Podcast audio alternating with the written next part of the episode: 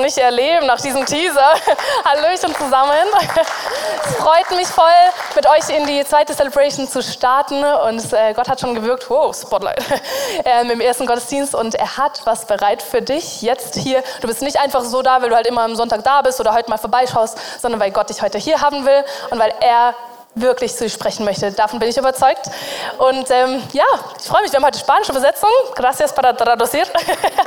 so, ich hoffe, ich spreche nicht zu schnell.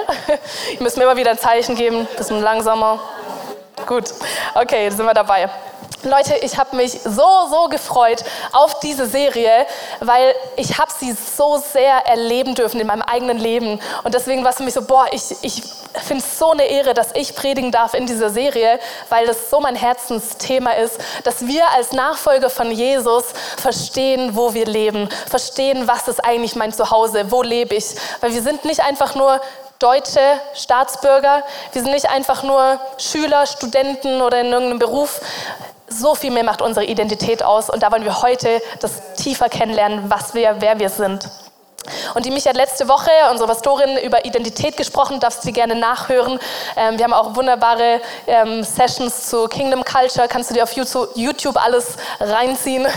Und ähm, ja, Identität, hat sie gesagt, das ist alles, was im Inneren stattfindet. Alles, was dich innerlich eigentlich bestimmt. Weil du kannst ziemlich viel vorgeben zu sein, ziemlich viel faken. Aber am Ende zählt nur, wer bist du wirklich innen drin geworden und wie hast du die Beziehung gelebt, die du geführt hast. Meine Geschichte, meine persönliche Story, da will ich euch kurz oder ein bisschen länger mit hineinnehmen. Ich bin mit christlichen Eltern aufgewachsen, die sogar heute hier sind. Hallo an euch, auch nochmal von hier. Richtig cool. Ja, meine Eltern, meine Eltern sind meine größten Supporter, also ihr seid echte Vorbilder für ganz viele Eltern. Und genau, ich bin christlich aufgewachsen und es war, ich habe viel über Gott gelernt, ich habe viele Geschichten kennengelernt, was Gott getan hat im Leben von Menschen. In der Bibel, gell, lesen wir ganz viele tolle Geschichten ich habe viel von ihm gewusst und mir war Glauben auch sehr wichtig. Ja, das war auch, ich habe auch mit meinen Mitschülern darüber geredet, hey, ist wichtig, dass man glaubt, das hilft einem irgendwie im Leben, muss nicht ganz alleine durchs Leben durch. Und doch hat mich immer eine Frage beschäftigt. Und diese Frage war, was genau hat sich jetzt eigentlich geändert in meinem Leben, wenn ich Christ bin? Ja, also wenn es diesen Gott gibt, der das Universum erschaffen hat, der dich und mich kreiert hat, der sich uns ausgedacht schon bevor es uns überhaupt gab, ähm, der allmächtig ist, allgegenwärtig, dann muss es doch einen Unterschied in meinem persönlichen Leben machen, dass ich mit diesem Gott lebe. Und das habe ich mich gefragt, was unterscheidet mich eigentlich als Christ von einem Nicht-Christ? Was ist wirklich der Unterschied? Und es ist eben nicht nur ein Hobby oder irgend so nice to have, was halt auch noch im Leben mit dabei ist. Die einen haben halt Gott, die anderen nicht, aber ist eigentlich auch ganz egal. Nee, es macht einen riesen Unterschied. Und da wollen wir heute tiefer einsteigen, was genau das ist. Mit 15 Jahren da habe ich dann Jesus persönlich in mein Leben eingeladen. Da habe ich dann im Gottesdienst, weiß ich noch, lag ich oder war ich kniend auf dem Boden, habe geweint, weil ich irgendwie gemerkt habe, Gott ist an mir persönlich interessiert und er hat mich einfach mit seiner Liebe so überflutet. Das habe ich davor noch nirgendwo so kennengelernt. Aber Folgendes, ich bin in diesem Moment, ich bin nicht ganz, würde ich sagen, in seine Welt eingetreten. Das war so, okay, Jesus, du kannst zu mir kommen, du kannst in mein Leben kommen und da wirken, wo ich es gern möchte und wo ich mich wohlfühle. Und du kannst mir gerne alles sagen, außer das, was mir vielleicht nicht so gefällt. ähm, aber ich habe nicht kennengelernt, ich wusste es nicht, dass ich hineinversetzt bin in ein neues Reich, hineinversetzt bin in, ein, in Gottes Königreich, in seine Heimat, in meine Heimat.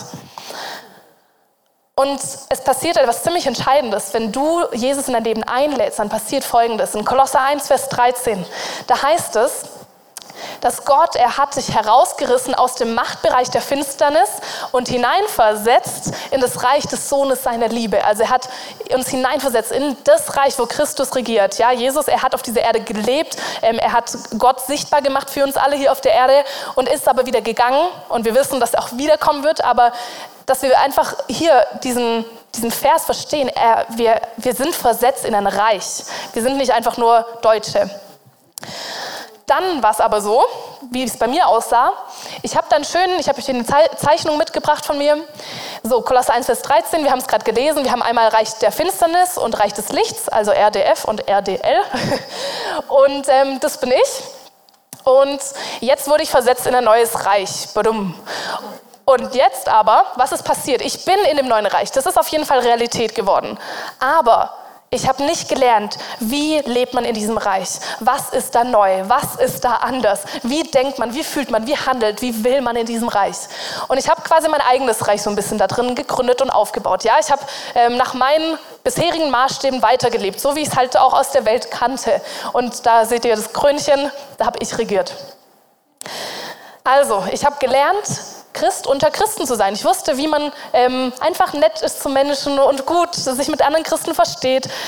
Aber ich habe nicht wirklich gelernt, in der Welt Christ zu sein. Ich habe nicht wirklich gelernt, dass, es, dass ich eine Veränderung in mir erfahre und Veränderung in die Welt bringen kann. Und die Auswirkung war eben, ich war einfach ein bisschen netter, habe versucht, hier und da mal ein bisschen mehr Bibel zu lesen. Ich habe versucht, ein bisschen weniger zu sündigen, macht man ja nicht als Christ. Ähm, und ich habe mich einfach an diesen Maßstäben orientiert. Und jetzt fragt euch vielleicht, okay, was meint sie denn mit diesen Maßstäben? Was sind denn die Maßstäbe unserer Welt? Für mich war es normal, sich Sorgen zu machen, ja, weil Sorgen, die hat man halt, natürlich. Ich, ich habe ja Gründe für meine Sorgen. Das ist ja berechtigt. Das ist normal, dass ich doch meine Laune rauslasse, weil wenn ich halt gerade wütend bin und der andere mich genervt hat, ja, dann darf ich es ja rauslassen und die anderen müssen halt damit klarkommen. Maßstäbe der Welt. Zum einen, das erfahren wir, glaube ich, alle, dieser Druck von, du musst immer noch irgendwas tun, um jemand zu sein. Und im Königreich Gottes ist es komplett umgekehrt. Du musst nicht tun, damit du jemand bist, sondern du bist jemand und aus dem heraus tust du. Und es ist so eine Entspannung, wenn wir erkennen, boah, ich darf aus einer Haltung heraus leben, wo ich schon ganz sein darf, wo ich nicht erst noch jemand werden muss. Da gehen wir aber später noch näher drauf ein. Maßstäbe der Welt. Schöner sein, besser sein, schlauer sein, immer in der Top-Liga mithalten. Und dann doch merken, es reicht nicht. Oder andere sind doch besser, andere sind noch schöner, andere sind noch stärker, können mehr Gewichte stemmen. Und ähm, oder eben, es schaffen nur die wenigen, es schaffen nur die, die High Performer, es schaffen nur die, die es geschafft haben im Leben, ne? was zu reißen, die geschafft haben, einen super Studiumabschluss zu haben und einen reichen, guten Job zu haben. Oder der Maßstab von, ja, ich darf ja so sein, wie ich es halt für gut empfinde. Du darfst so fühlen und so sein, wie du halt willst und bist. Und dein Gefühl sagt dir immer das Richtige. Weiß ich nicht. Zum Beispiel, wenn ich mich meinem Partner gegenüber nicht mehr so sehr angezogen, hingezogen fühle, dann kann ich ja nach dem Maßstab der Welt einfach den Partner wechseln. Oder ich fühle es ja nicht mehr. Ich fühle mich nicht mehr hingezogen. Ja, dann ist ja das Richtige, mir jemand Neuen zu suchen. Eine Person, die mich verletzt hat, ja, die hat halt meine Liebe nicht verdient. Ja, wenn sie mich verletzt, dann, dann, darf, dann da hat sie meine Liebe nicht verdient. Mache ich mein Herz zu. Bei mir persönlich war es so, ich ähm, war ziemlich in einem ungesunden Essverhalten gefangen. Ich habe ähm, versucht, so und so auszusehen, um halt einem gewissen Bild zu entsprechen. Und ähm, es war echt eine Sklaverei darin. Ich, ich habe versucht, mitzuhalten und doch wieder zurückgefallen und nicht geschafft und wieder versucht, so und so auszusehen. Ich war abhängig von der Aufmerksamkeit, auch von Jungs. Mir war es immer wichtig, boah, wie komme ich an? Und auf einmal ging es nicht mehr um mein Inneres, sondern nur noch um mein Äußeres. Und ich habe unter diesem ständigen Druck irgendwie auch gelebt. Ich muss ein gutes Bild von mir ähm, nach außen bringen. Ich muss es bewahren, dass alle von mir denken, boah, Hannah ist cool, Hannah ist toll, Hannah ist die Superchristin, Hannah kriegt alles hin. Hannah, die hat keine Probleme in ihrem Leben. Und ich habe ein Leben geführt, wo ich wusste, in der Kirche, ich kann nicht eigentlich meine ehrlichen Probleme teilen, weil ich dieses Bild hatte von, so muss ich sein. Und es ist krass, als Christen, wir können immer noch frei wählen. Du kannst, wenn du Jesus kennst, du kannst dich frei entscheiden, auf was du deine Gedanken ausrichtest, wie du dein, dein Leben führen möchtest. Das sagt, Gott sagt nicht, hier, du musst es alles machen, sondern er sagt, hey, ich lade dich ein, ein neues Leben kennenzulernen und es wird dich komplett verändern. Willst du es? Und warum möchte Gott das? Weil er will, dass wir reif und dass wir mündig werden, dass wir wachsen und dass wir Entscheidungen treffen, die uns gut tun. Er möchte ein Gegenüber, mit dem er in Beziehung leben kann, dem er nicht alles diktiert, sondern das mit ihm lebt. Und ich habe hier und da auch erlebt, auf jeden Fall, wie Gott auch da war, wie er auch mein Leben Stück und Stück verändert hat. Ähm, und auch, ja, gerade zu Hause, meine Familie kann ähm, davon ähm, berichten, ne, wie ich echt auch dann eine Veränderung erlebt habe zwischen dieser Spannung von, hier bin ich so zu meinen Freunden, immer nett, immer lieb, immer freundlich und zu, bei meiner Familie habe ich meine Laune rausgelassen und ähm, Buße getan, Vergebung ähm, und Heilung ist geschehen und jetzt lieben wir uns. Ähm, davor haben meine Eltern mich auch schon geliebt, aber ich war keine gute Tochter, wirklich nicht. Also in manchen, in einigen Punkten. Genau. Gott war dran, Gott hat angefangen zu verändern, aber der wirkliche Switch in meinem ganzen Denken als Christ kam, als ich das neue Reich kennengelernt habe oder dabei bin, auch das kennenzulernen. Ähm, und das habe ich zu verdanken. Ne? Ähm, natürlich Gottes Gnade, aber ganz besonders einem Mann, der heißt Basti. Ähm, viele von euch kennen ihn, glaube ich, auch. Der ist hier im ICF für, für den Bereich Jüngerschaft verantwortlich. Und Basti, ich habe ihn getroffen. Ich habe gerade angefangen, mein Studium. Ich studiere hier Dualtheologie in Freiburg und dachte, ja, ich kenne ja viel von Gott. Ich studiere ja sogar darüber. Ähm, ich habe schon viele Teams geleitet. Ich war, bin schon lange in der Kirche, kenne mich ein bisschen in der Bibel aus. Und dann bin ich auf Basti getroffen und es hat ihn nicht interessiert. Es war ihm komplett egal, ob ich jetzt viel schon weiß oder nicht. Er wollte wissen, was davon lebst du? Was davon erlebst du in deinem persönlichen Leben? Und wir haben ein Jahr lang haben wir ähm, die sogenannten Rabbi-Stunden gehabt mit den ganzen Studenten. Also wir sind so sechs, sieben Studenten, glaube ich, gewesen. Und ein Jahr lang hat er uns damit reingenommen, eigentlich einfach erklärt, worin wir schon leben, worin wir schon sein dürfen, in welchem Zuhause wir sind. Und er hat uns erklärt oder beigebracht, was es bedeutet, dass Jesus nicht nur Teil von deinem Leben wird, da wo wir es wollen, sondern dass wir Teil jetzt sein dürfen von seinem Reich und er darin regieren und bestimmen darf. Und das erste Treffen mit ihm, ich muss euch sagen, das war für jeden einzelnen von den Studenten sehr hart erstmal, weil es uns sehr konfrontiert hat mit unserer eigenen Unreife. Und ich würde dieses Erstgespräch betiteln mit realistische Selbsteinschätzung. Und wie gesagt, ich habe versucht, ihm zu beweisen, von meiner Haltung her, wie weit ich schon bin, was ich alles schon getan habe. Und ich so, boah, der wird bestimmt denken, die ist schon im Glauben richtig weit. Und er hat mir aber dann aufgezeigt oder gesagt, Hanna, weißt du was, du, du hast schon viel und da ist schon viel da, aber es ist noch ganz viel, was du echt noch lernen musst, was noch nicht da ist. Und ich boah, das hätte ich jetzt nicht erwartet. Und er hat mir Fragen gestellt wie, hey, wenn du an Gott denkst, was ist das Erste, was dir kommt? Und bei mir hat es eigentlich direkt ausgelöst, so, ja, was halt Gott von mir will, ne? was ich halt tun muss als guter Christ. Und ich muss halt so und so leben und muss jedem von Jesus erzählen und das muss ich tun und das. Und dann hat er gesagt, du darfst dein Zuhause noch kennenlernen. Was kommt bei dir, wenn du an die Bibel denkst, hat er gefragt. Ja, das ist Gottes Wort und das müssen wir lesen als guter Christ und ähm, ja, das ist wichtig, ne? Habe ich da so gelernt. Und er hat gesagt, Hannah, du bist so hart mit dir, lass doch das Wort mal wieder an dein Herz ran. Macht es noch was mit dir, wenn du Bibel liest? Oder denkst du, ja, kenne ich schon, kenne ich schon, boah, ja, ja, cool, dass ich immer geliebt bin, ja, ist ja normal. Macht es noch was mit uns, wenn wir Bibel lesen? lesen? Und ähm, das ist auch meine Frage an dich heute. Darf Gottes Wort dein Herz noch berühren? Darfst dich noch treffen? Darfst noch was mit dir machen? Darf Gott noch reinsprechen in dein Leben? Und wisst ihr was? Stolz hindert Wachstum.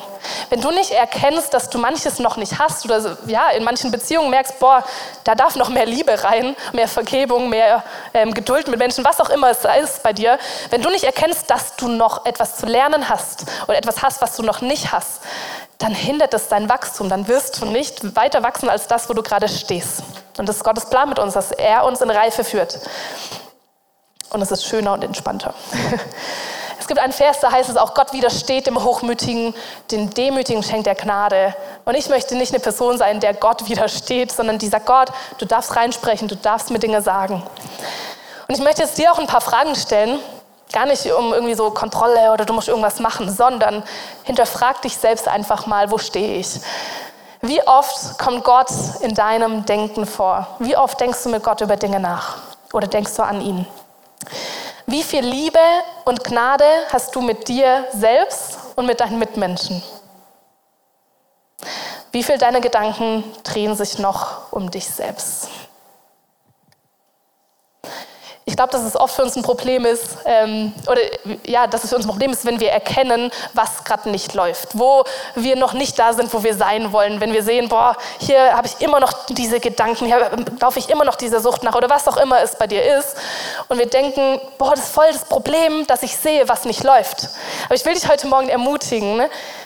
Wie schön, dass du es erkennst schon. Wie schön, dass du merkst, boah, hey, da hat mir Gott schon was aufgezeigt, wo er eigentlich gar nicht möchte, dass ich da noch bin.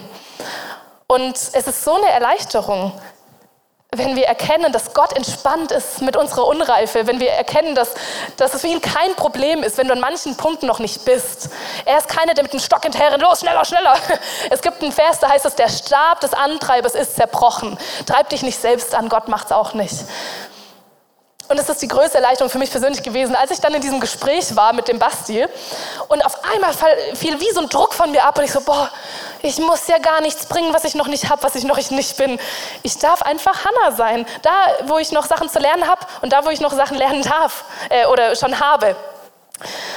Und es ist so entspannend, wenn dieser Druck erstmal weg ist von uns. Zu wissen, in diesem Zuhause sind wir erstmal willkommen. Gott ist erstmal gnädig, entspannt mit uns, sagt, du darfst eintreten. Jesus ist die Türe, durch die kannst du reinkommen in mein Reich. Er ist der Zugang.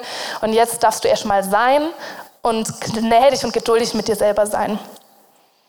Und ich möchte uns dazu jetzt kurz praktisch auch einladen, dass wir Gott fragen, wo stehe ich gerade? Und Gott, wie siehst du mich eigentlich? So oft denken wir, boah, so sehe ich mich, aber wie oft fragen wir Gott eigentlich, was er dazu zu sagen hat? Und lass dir mal aufzeigen, was hast du schon? Worauf darfst du echt stolz sein und sagen, hey, das habe ich schon gelernt. Das hat Gott schon bei mir gemacht, in meinem Leben bewirkt. Das dürfen wir immer wieder uns erinnern und hochhalten. Und wo darfst du noch wachsen? Wo sagt Gott, hey, da gehen wir noch weiter. Da, da ist noch Potenzial. Ähm, und nimm dir kurz die Zeit, Augen zu, Augen auf, ist egal. Ähm, und empfang, empfang einfach mal seinen Blick für dich.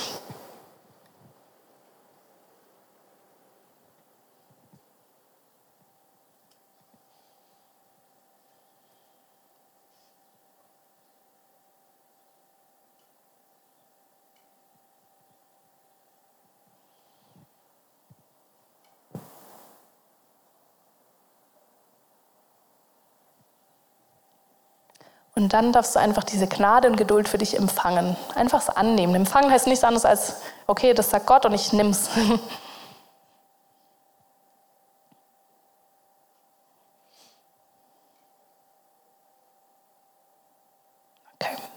Wir gehen weiter. Ich habe euch ja ähm, dieses Schaubild aufgezeigt, wo ich mein eigener Herr bin, ja, wo ich selber noch gedacht habe, ja, ich, ich darf mir Sorgen machen, das macht man halt so. Aber oh, Gott, es reicht, da ist ja vielleicht was anderes. Und ähm, ich möchte euch hineinnehmen in der Philipper-Stelle. Wenn ihr eure Bibel oder Handy dabei habt, dürft ihr es gerne selber mitlesen. Philippa 3, Vers 17 bis 20.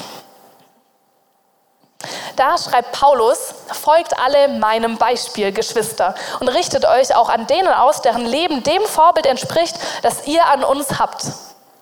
Viele leben nämlich ganz anders. Ich habe euch schon oft vor ihnen gewarnt und auch jetzt kann ich nur unter Tränen von ihnen reden. Stell dir vor, so ein Paulus, der einfach nur weint über das, was er zum Teil sieht. Sie sind Feinde des Kreuzes Christi und sie enden im Verderben. Ihr Gott sind ihre eigenen Begierden und sie sind stolz auf die Dinge, für die sie sich eigentlich schämen müssten. Das Einzige, was sie interessiert, ist diese irdische Welt. Wir dagegen Sag mal zusammen, wir dagegen. Wir dagegen. Tim, dich habe ich gehört, sehr stark.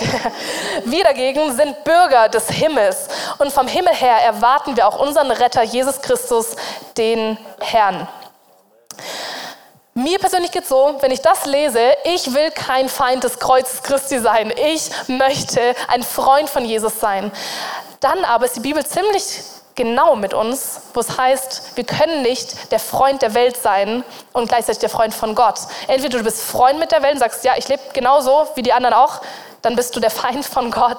Oder du lebst mit Gott und lässt dich verändern und seine Denkweise dir erklären und dann wirst du zu einem Freund. Was heißt es also, ein Feind zu sein? Wir haben es hier gelesen. Ihr Gott sind ihre eigenen Begierden. Und das endet im Verderben. So als Theologiestudent schaut man natürlich im Urtext nach, ne, was steht da eigentlich so. Und es gibt auch viele Übersetzungen, da heißt es, ihr Gott ist ihr eigener Bauch, ja, also ihr, ihr Bauch. Ähm, und auf Griechisch heißt Begierde oder auch dieser Bauch nichts anderes als Hohlraum, ja, Bauch, ein Hohlraum, ein Loch. Also, was heißt da, äh, was steht da? Ihr Gott sind ihre eigenen Löcher, ihre eigenen Hohlräume.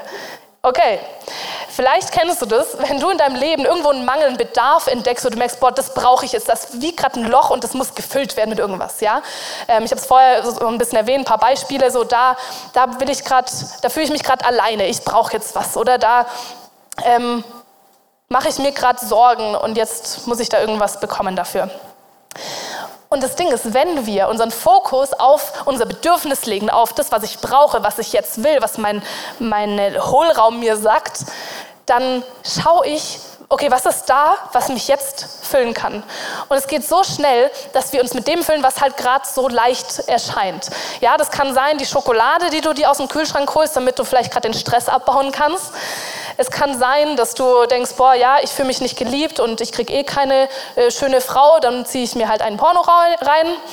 Es kann ähm, sein, dass du ähm, ja, einfach ein Bedürfnis hast, nicht mehr allein zu sein und du, du gehst von einer Beziehung zur nächsten. Es kann alles Mögliche sein, womit wir unsere Hohlräume füllen.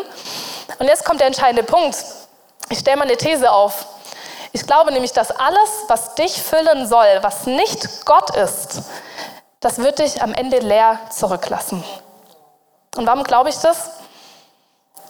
Weil ein Partner kann nicht die Versorgungsquelle sein, weil was ist, wenn der Partner stirbt? Was ist, wenn er wegfällt?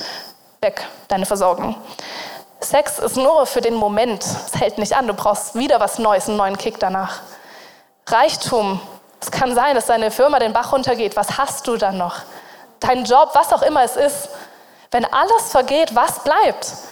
Und ich glaube, dass nur etwas, was unvergänglich ist, dieses unstillbare Verlangen in uns wirklich stillen kann. Und nicht etwas, was vergänglich ist, was wir ständig wieder neu brauchen. Und wir haben hier gelesen, ihr Gott sind ihre eigenen Begierden. Und ich glaube, dass wir als Christen, dass es unser Part ist zu sagen, mein Gott ist mein Gott. Mein Gott ist nicht meine Begierde, mein Gott ist nicht das, was ich brauche, um mich mit neuen Dingen zu füllen. Mein Gott ist mein Gott. Und in diesem Reich möchte ich ihn kennenlernen, was es bedeutet, mich von ihm versorgen zu lassen. Und ich glaube, dass wir da ähm, echt noch nicht gut drin sind, oft uns von ihm Versorgung abzuholen im Alltag. Wenn wir merken, boah, jetzt bin ich gestresst, jetzt bin ich äh, genervt, jetzt bin ich müde, jetzt äh, was auch immer es ist, dann zu sagen, okay, Gott, jetzt komme ich zu dir und jetzt lasse ich mich von, dich, von dir versorgen. Und wie wir das konkret machen können, da gehen wir noch weiter gleich. Das Einzige, was sie interessiert, ist die irdische Welt. Aber wir sind Bürger des Himmels. Das heißt, du kannst dich interessieren für die eine Welt, aber wir können uns ja auch interessieren für eine andere Welt. Was heißt es jetzt konkret, im Reich Gottes zu leben, dort zu Hause zu sein? Wenn du gerne noch einen Titel für die Predigt willst, kannst du jetzt aufschreiben, vom Himmel her leben. Dass wir aus diesem Reich heraus leben, dass wir quasi wie so eine 3D-Brille anziehen und auf einmal alles anders sehen. Ja, von dieser Perspektive aus zu leben. Nicht nur Opfer meiner Umstände zu sein. Und ich möchte gerne mit euch dazu ein neues Schaubild malen. Ähm, darf ich mal zeigen? Genau. Hier seht ihr, RG ist äh, Reich Gottes, habe ich es abgekürzt.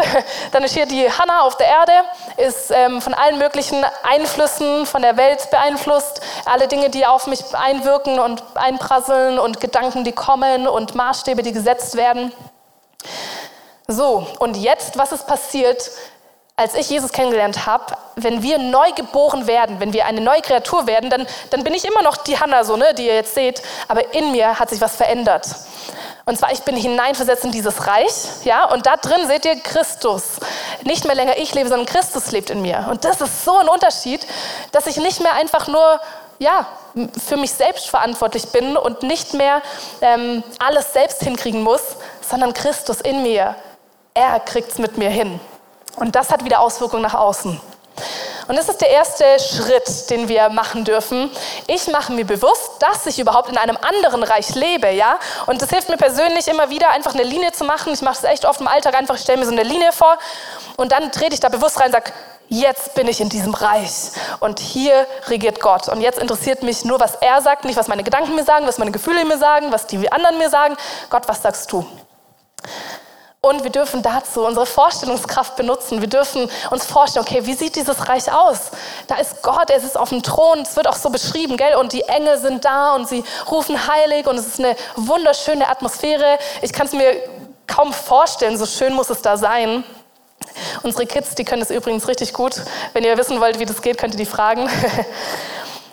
Erstmal bewusst sein, wo lebst du? Zweitens, ich frage Gott, Gott, was hast du dazu zu sagen? Es ist ziemlich simpel, aber ich glaube, dass das die große Veränderung bringt in unserem Alltag. Gott, was hast du dazu zu sagen? Gott, was willst du gerade tun?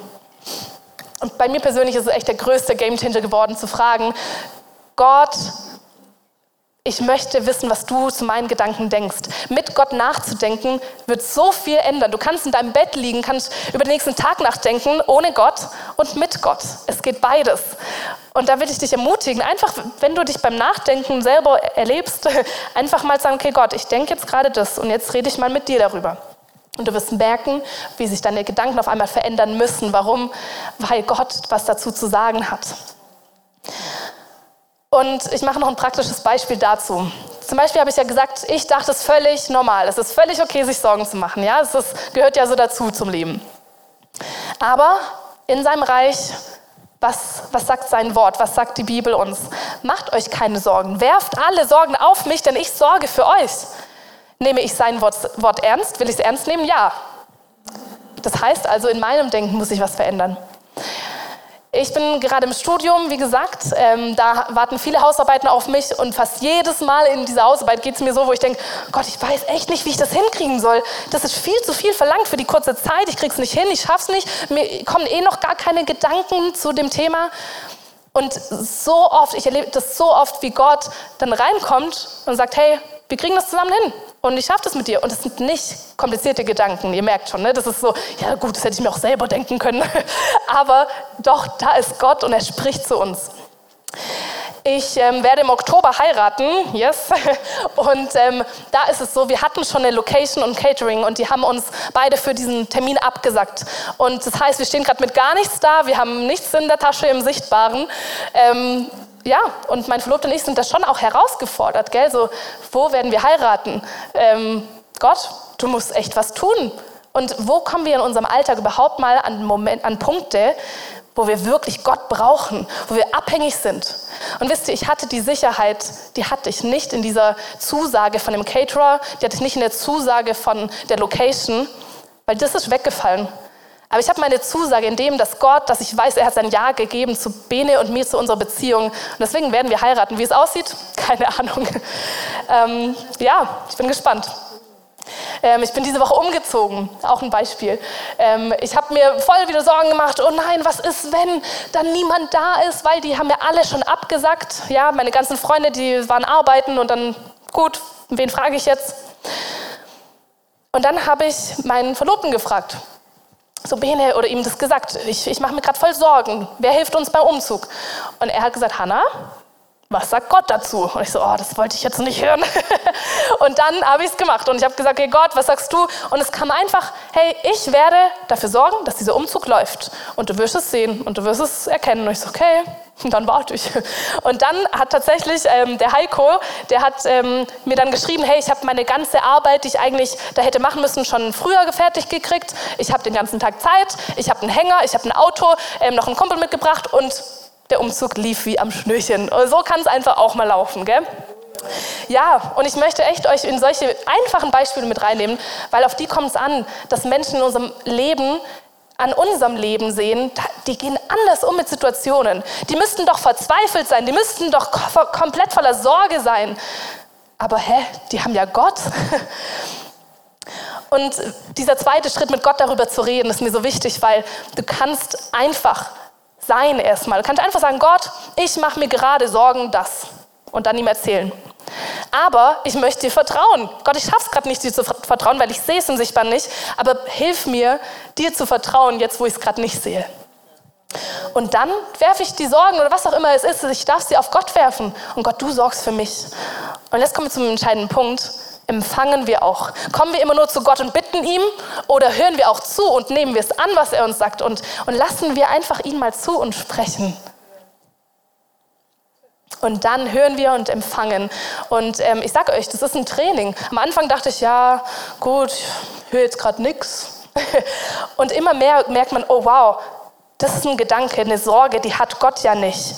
Und dann erklärt Gott einem, wie er denkt und sagt, hey, Hannah, ich mache mir keine Sorgen um deine Zukunft. Ich habe sie ja in meiner Hand und so weiter und so fort. Und du wirst Gott tiefer kennenlernen durch das, wie du mit ihm im Austausch bist. Warum ist es so wichtig, dass wir Gottes Stimme kennenlernen? Wenn wir die innerste DNA von Apple zum Beispiel kennenlernen wollen. Ja, wenn wir wissen, was hat sich ähm, Apple, was ist das Konzept dahinter, wen fragen wir dann? Was würdet ihr sagen? Wen fragen wir? Apple, den Gründer von Apple. Das heißt, wir fragen Steve Jobs, wenn wir ihn treffen und wissen, was er sich hinter Apple gedacht hat, lernen wir die ganze Kultur am tiefsten kennen, wenn wir ihn kennenlernen. Wenn ich die Kultur von Starbucks, hallo Kevin, am tiefsten verstehen will, dann muss ich den Gründer von Starbucks fragen, was ist die Kultur dahinter, dass ihr den Kaffee so exzellent für die Leute macht. Wenn ich die Königreich Gottes Kultur kennenlernen will, wenn ich wissen will, wie lebt man in diesem Reich, dann muss ich den Erfinder fragen von diesem Reich, den, der das gegründet hat, von dem das kommt. Dann muss ich Gott fragen und dann darf ich mein Herz von ihm verändern lassen. Mein Verlobter fragt mich immer, Hannah, was sagt Gott dazu? Und einfach so für dich zu mitgeben, ähm, fordere dich selbst mal heraus, dass du jemand anderen darum bittest, dich das mal zu fragen. Immer mal wieder im Alltag. So, hey, wenn ich mir Sorgen mache oder wenn ich an diesen Punkt komme oder wenn ich Angst habe oder wenn ich wütend bin, was auch immer, dann frag einfach mal, hey, was sagt Gott dazu? Und ja, in dem Moment, wo du das der Person erlaubst, gibst du ihr das Recht, in dein Leben zu sprechen, gibst du ihr das Recht, dass sie es sagen darf und dass wir Stolz ablegen dürfen in diesem Moment. Ich mache noch ein, zwei Beispiele. Es kann sein, du wirst bombardiert mit Lügen. Und ich habe das erlebt, dass ähm, ich letztes Jahr extrem viele Lügen geglaubt habe. Und ich habe mich damit auch noch identifiziert. Ja, ich dachte, das sind ja meine Gedanken, also stimmt es, weil ich denke das ja. Und Gott hat mir geholfen, das zu identifizieren und zu sagen, Hannah, das, das sind gar nicht meine Gedanken und somit auch nicht deine, weil du bist meine Tochter und so denkst du nicht als meine Tochter. Und es waren Lügen von, dass ich nicht genug bin, dass ich nicht reiche, dass ähm, ich nichts zu sagen, nichts zu geben habe. Das waren Lügen von, ähm, gerade in meiner Beziehung, wo wir beide viele Herausforderungen hatten, wo ich geglaubt habe, dass ich nicht genug für meinen Partner bin, nicht schön genug. Und dann habe ich das gemacht, Linie gezogen, rübergetreten, Gott, was sagst du eigentlich dazu, zu diesen Gedanken? Und ich habe das wie bildlich gesehen, wie er mich, oder es hat sich so angefühlt, wie, wie wenn er mich so böse, zornig, wütend anschaut. Und dann sagte so, Hannah, mach mal einen Schritt zur Seite. Und dann habe ich so gemacht, also so in meinem inneren Vorstellungskraftauge. Und dann hat er hinter mir diese Feinde so aufgezeigt und war, war so zornig und hat diese Feinde vernichtet, die immer wieder gesagt haben, was ich bin und dass ich nicht reiche, dass ich nicht genug bin, was auch immer es für Gedanken waren. Und auf einmal habe ich gemerkt, krass, Gott ist auf meiner Seite und er kämpft mit mir dagegen an. Und mein einziger Job ist es zu glauben, dass Gott, dass es gerade stimmt, dass es gerade wahr ist, dass es echt ist, dass diese Lügen nicht meine Gedanken sind, sondern von diesen Feinden, die, die mich die ganze Zeit ausgelacht haben, dass ich geglaubt habe, die Gedanken. Auf einmal stehe ich mit Gott da und ich darf sie auslachen weil er sich vernichtet hat. Und sagen kann, nee, das gilt nicht mehr für mich. Und dann kommen Gedanken. Das heißt nicht, dass alles boom, weg, zack. Ist schön, wenn es so ist. Aber Gott will uns stark machen, reif machen, dass wir Glaubensmuskeln haben, dass wir Leuten wirklich helfen können. Und dann kommen so Gedanken, was machst du? Zu Gott gehen, fragen Gott oder ihm sagen, Gott, das sind doch gar nicht deine Gedanken, hilf mir wieder dagegen anzukämpfen. Oder wir sprechen zu den Gedanken, hey, ihr gehört gar nicht zu mir. Gedanken von Minderwert aus meinem Leben, das sind gar nicht meine. Ich habe dich erkannt, Feind. Wir können Schuld anklagen. Wir können mit Gott zusammen Schuld anklagen. Sagen, Gott, es ist Unrecht, wie die Person mit mir umgegangen ist. Das war nicht okay. Da hat sie mich verletzt, da ist eine Grenze überschritten worden, was auch immer es ist. Und dann dürfen wir Gottes Vergebung empfangen. wir dürfen Schuld anklagen und dann aber auch Vergebung empfangen, da wo, wo Jesus für jede Schuld bezahlt hat und sie beglichen hat.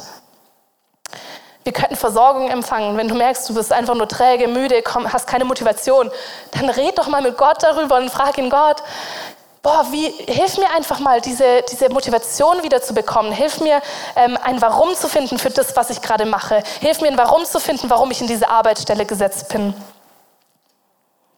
Und vielleicht sind es bei dir auch andere Punkte. Bei mir sind es vor allem Gedanken, die immer wieder kommen und einprasseln, die ich unterscheiden, identifizieren lernen muss. Vielleicht ist es bei dir dein Wille, dass du denkst, boah, alles muss nach meinem Willen laufen. Das, was ich will, da muss sich jeder danach richten und sonst Pech gehabt, ich drücke meinen Willen durch, da wo es geht.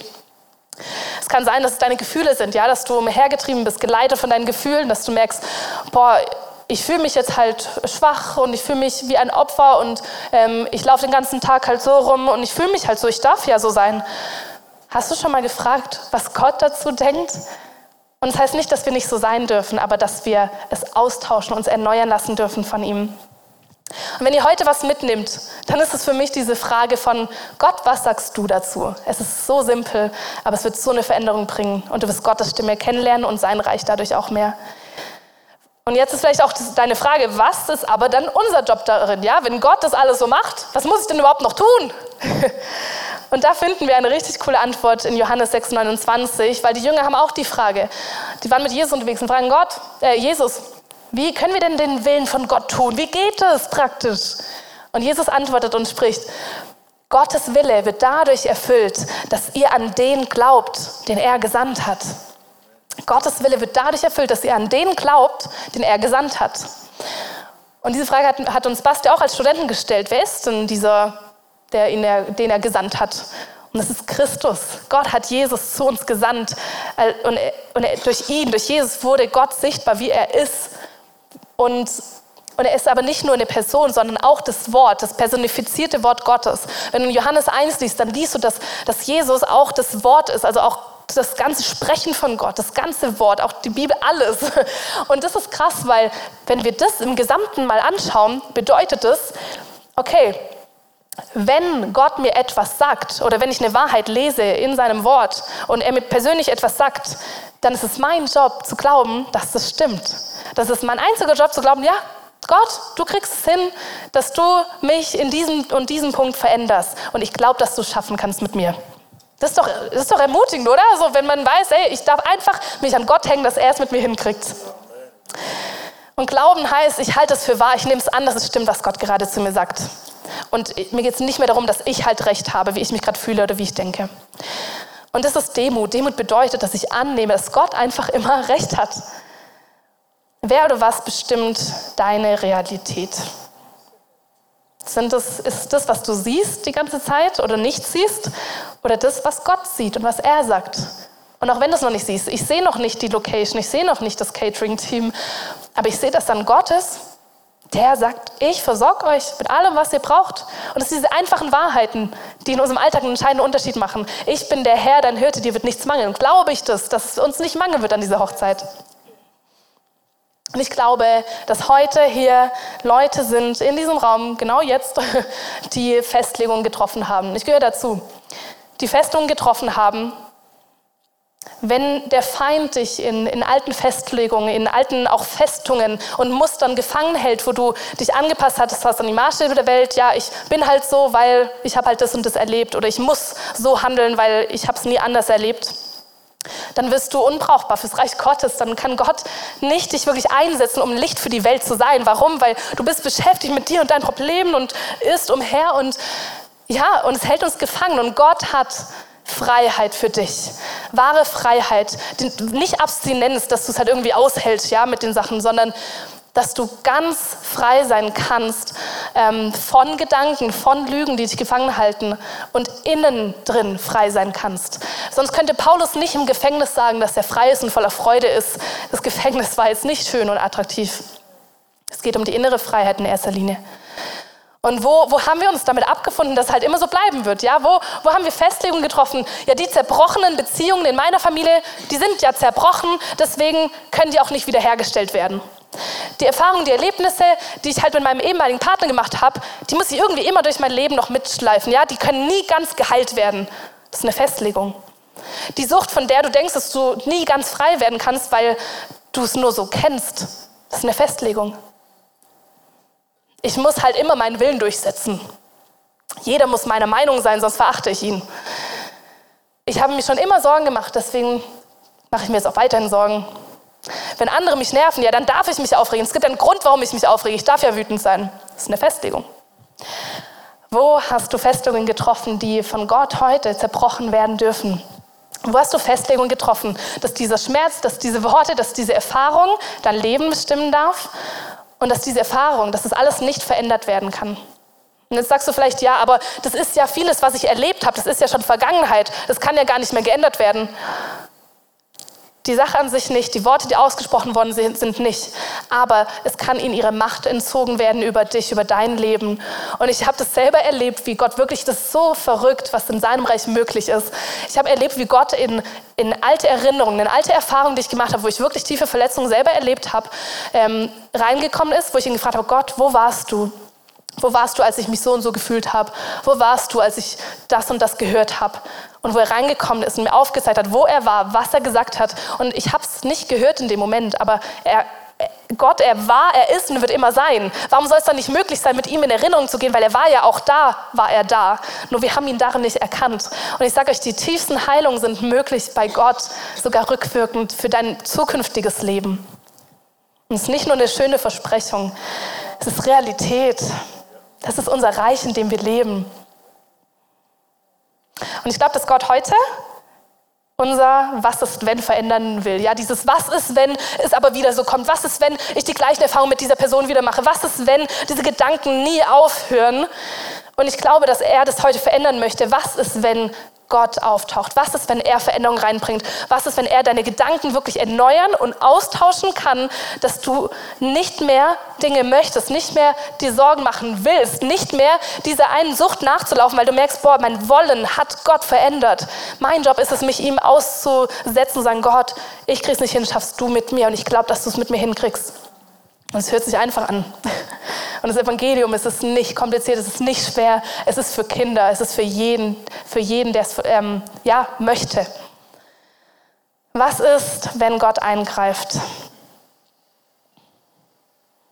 Und ich möchte das einfach praktisch mit uns machen. Ähm, die Predigt soll nicht nur gehört sein, sondern soll, sie soll gelebt sein. Und deswegen, ähm, wenn ihr wollt, dürft ihr aufstehen. Wenn du sitzen bleiben willst, darfst du es auch. Aber wenn du ähm, in das Reich einfach eintreten möchtest, dann darfst du es mit mir gemeinsam tun. Und einfach das, was wir gerade gesagt haben, ähm, oder ich gesagt habe, ähm, in dieses Reich erstmal einzutreten. Ja, wir ziehen mal so eine Linie imaginär. Und dann darfst du einfach mal reintreten, einen Schritt machen. So, und jetzt sind wir erstmal da. Wir haben Zugang und auch Gott ist hier. Gott ist mit uns die ganze Zeit. Das ist unser neues Zuhause. Seine Gedanken sind zugänglich für dich. Du kannst seine Gedanken erkennen. Dein Geist ist zugänglich für seine Gedanken. Und dann darfst du erstmal Buße tun. Du darfst erstmal ihm sagen, Gott, es tut mir leid, dass ich diese Gedanken angenommen habe und auch noch geglaubt habe, dass sie meine wären. Und noch geglaubt habe, dass, dass du auch so denkst oder dass, dass das jetzt mein Leben beherrscht, dass du erstmal Buße tun und sagen, Gott, es tut mir leid, dass ich mir Sorgen gemacht habe, es tut mir leid, dass ich ähm, gedacht habe, dass du niemals mich aus dieser Sucht retten kannst. Es tut mir leid, Gott, dass ich dir es gar nicht zugetraut habe, dass du mein Denken verändern kannst. Was auch immer es ist, bring es ganz spezifisch, persönlich zu ihm.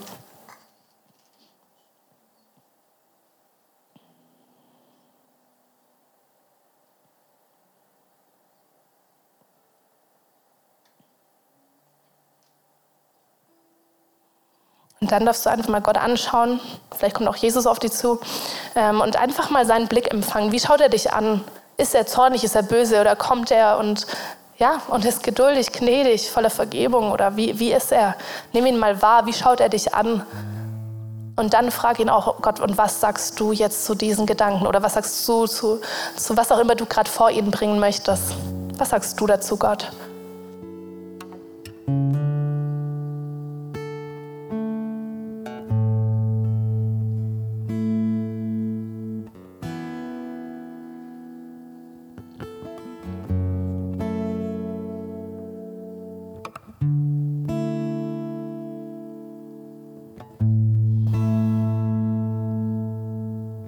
Ich, ich höre das gerade innerlich so, wie, wie Ketten gerade abfallen in diesem Raum. Wie Gott gerade schon dran ist. Du musst ja gar nichts dafür machen, das einfach nur glauben. Und wie er dran ist, jetzt gerade schon in diesem Moment, wie er wie mit so einem schweren Hammer diese Ketten zerbricht, zerhaut, zerschlägt, die dich gebunden, gefangen gehalten haben, wo du dachtest, das wird sich nie ändern. Jetzt ist es zerbrochen. Und du darfst es glauben, darfst es annehmen, darfst danken dafür. Oh Jesus, wir sind dir so dankbar, dass du dass du eine so viel bessere Realität für uns bereithältst als das, was wir oft sehen vor Augen. Gott, ich danke dir, dass dein Reich Realität ist, dass es echt ist, dass es nicht eine Wunschvorstellung ist, sondern dass wir wirklich veränderte Leben führen können. Ist jemand in Christus, ist eine neue Schöpfung. Das Alte ist vergangen, alles ist neu geworden. Und wenn du zu Christus kommen möchtest, dann komm, der Weg ist frei. Und danke, Herr, dass jetzt in diesem Moment, dass Festlegungen, sie fallen jetzt ab. Und wenn du möchtest, kannst du auch als sichtbares Zeichen mich so abstreifen von dir, diese Festlegungen nicht mehr. Das bestimmt mein Denken nicht, das bestimmt mich als Person nicht. Und das ist Herrschen, das ist Regieren, was wir gerade tun. Und danke Gott, dass du derjenige bist, der den Tod überwunden hat, für den kein Problem zu groß ist, als dass du nicht Leben reinbringen kannst, als dass du nicht eine Lösung schenken kannst. Und ich spreche aus, dass hier Hoffnung in diesem Raum ist. Danke Gott, dass wir uns an dich hängen können. Du bist unsere lebendige Hoffnung. Du bist unsere lebendige Zuversicht. Du bist der, der uns jetzt Worte zuspricht, der Leben zuspricht, der Mut gibt, der, der wirklich Hoffnung schenkt. Wir dürfen uns ganz an Jesus hängen. Er ist verlässlich. Du kannst dich ganz auf ihn verlassen. Nicht nur ein bisschen und dann noch deine eigenen Sicherheiten aufbauen, falls es doch nicht klappt. Gott ist komplett zuverlässig, das kann ich dir versprechen. Ich habe ihn immer treu erlebt. Danke Gott. Ihr dürft einfach mal ihm äh, Dank zusprechen. Danke Gott. Danke Gott.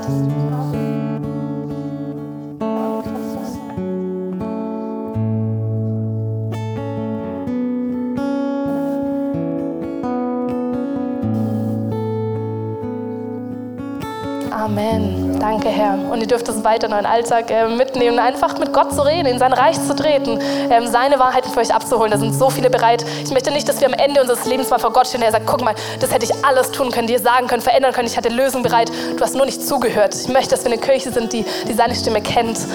Und nochmal zur Wiederholung, dass wir es echt klar haben für uns. Gottes Reich ist immer zugänglich für dich, permanent, die ganze Zeit. Du kannst immer eintreten, immer bist du willkommen. Du bist dort hineinversetzt, da darfst du sein. Gott ist geduldig mit deiner Unreife. Er ist entspannt mit deinen Prozessen. Du darfst Gnade für dich empfangen. Und das dritte, Gott, was sagst du dazu? Mit diesen Gedanken will ich euch in die nächste Woche äh, entlassen und oder schicken. Und wir gehen jetzt noch in Lobpreis rein und mach das nochmal fest mit Gott persönlich, ähm, ja, was du einfach festhalten möchtest aus dieser Message, aus diesem Sonntag. Und dann wird es in dein Leben übergehen. Es wird herrlich.